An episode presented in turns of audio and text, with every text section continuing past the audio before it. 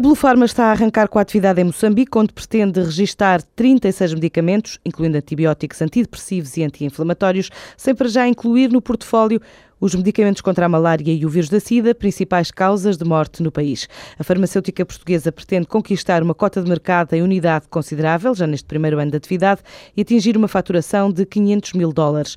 Para já a aposta é apenas na comercialização, mas admite estudar a possibilidade de vir a criar uma fábrica no país. Já o Grupo Rangel recolheu 8 toneladas de medicamentos para enviar ajuda humanitária para as vítimas das cheias em Moçambique. O desafio foi lançado pelo Ministério da Saúde e pelo Infarmed para recolha, armazenamento e expedição aquisição de produtos farmacêuticos a partir da base da empresa no Montijo, agora aguarda apenas luz verde do governo para o envio se concretizar, diz Eduardo Rangel, o presidente do grupo. Mostramos todo o interesse, no fundo, tratou-se de recolher 8 toneladas de medicamentos, de os preparar e paletizar para serem enviados para Moçambique e agora, depois destes dias, transportá-los para lá. Portanto, estamos ainda, o Ministério dos Estrangeiros creio que é que está com o processo de transporte e das licenças de entrada em Moçambique. Portanto, quando houver uma, uma ordem para, para seguir, vai seguir para Moçambique. Depois de Angola, o Grupo Rangel está empenhado a investir cerca de 5 milhões de euros em Moçambique, onde já tem uma empresa local e onde este ano quer apostar na logística e na distribuição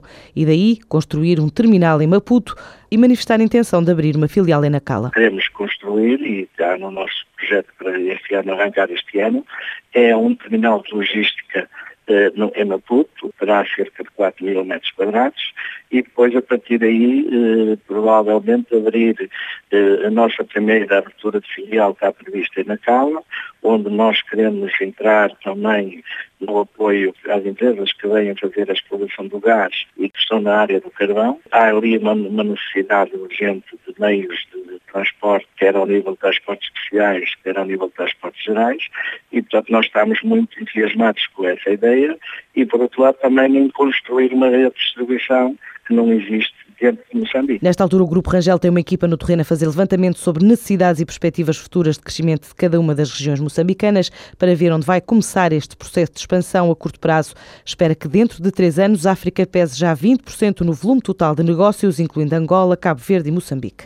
Portugal e Espanha contribuíram com um crescimento de 17% para os resultados do Grupo Lego, que viu as receitas crescerem 25% em 2012 para os 3.144 milhões de euros.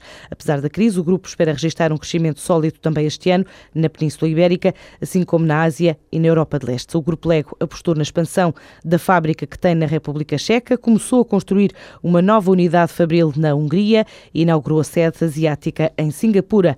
Para 2013, pretende ainda lançar uma nova linha de jogos com o tema baseado num mundo de fantasia habitado por tribos de animais mitológicos. Já a norte-americana Sinosure estima que Portugal deverá este ano corresponder a 10% do mercado ibérico.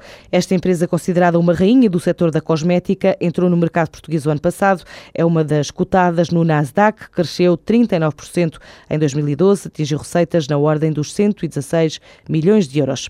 A Sinosure espera lançar ainda este ano um novo produto para remoção de tatuagens e lesões benignas de pigmentação, assim como colocar no mercado o primeiro aparelho de uso doméstico desenvolvido em parceria com a Unilever para o tratamento de rugas do rosto.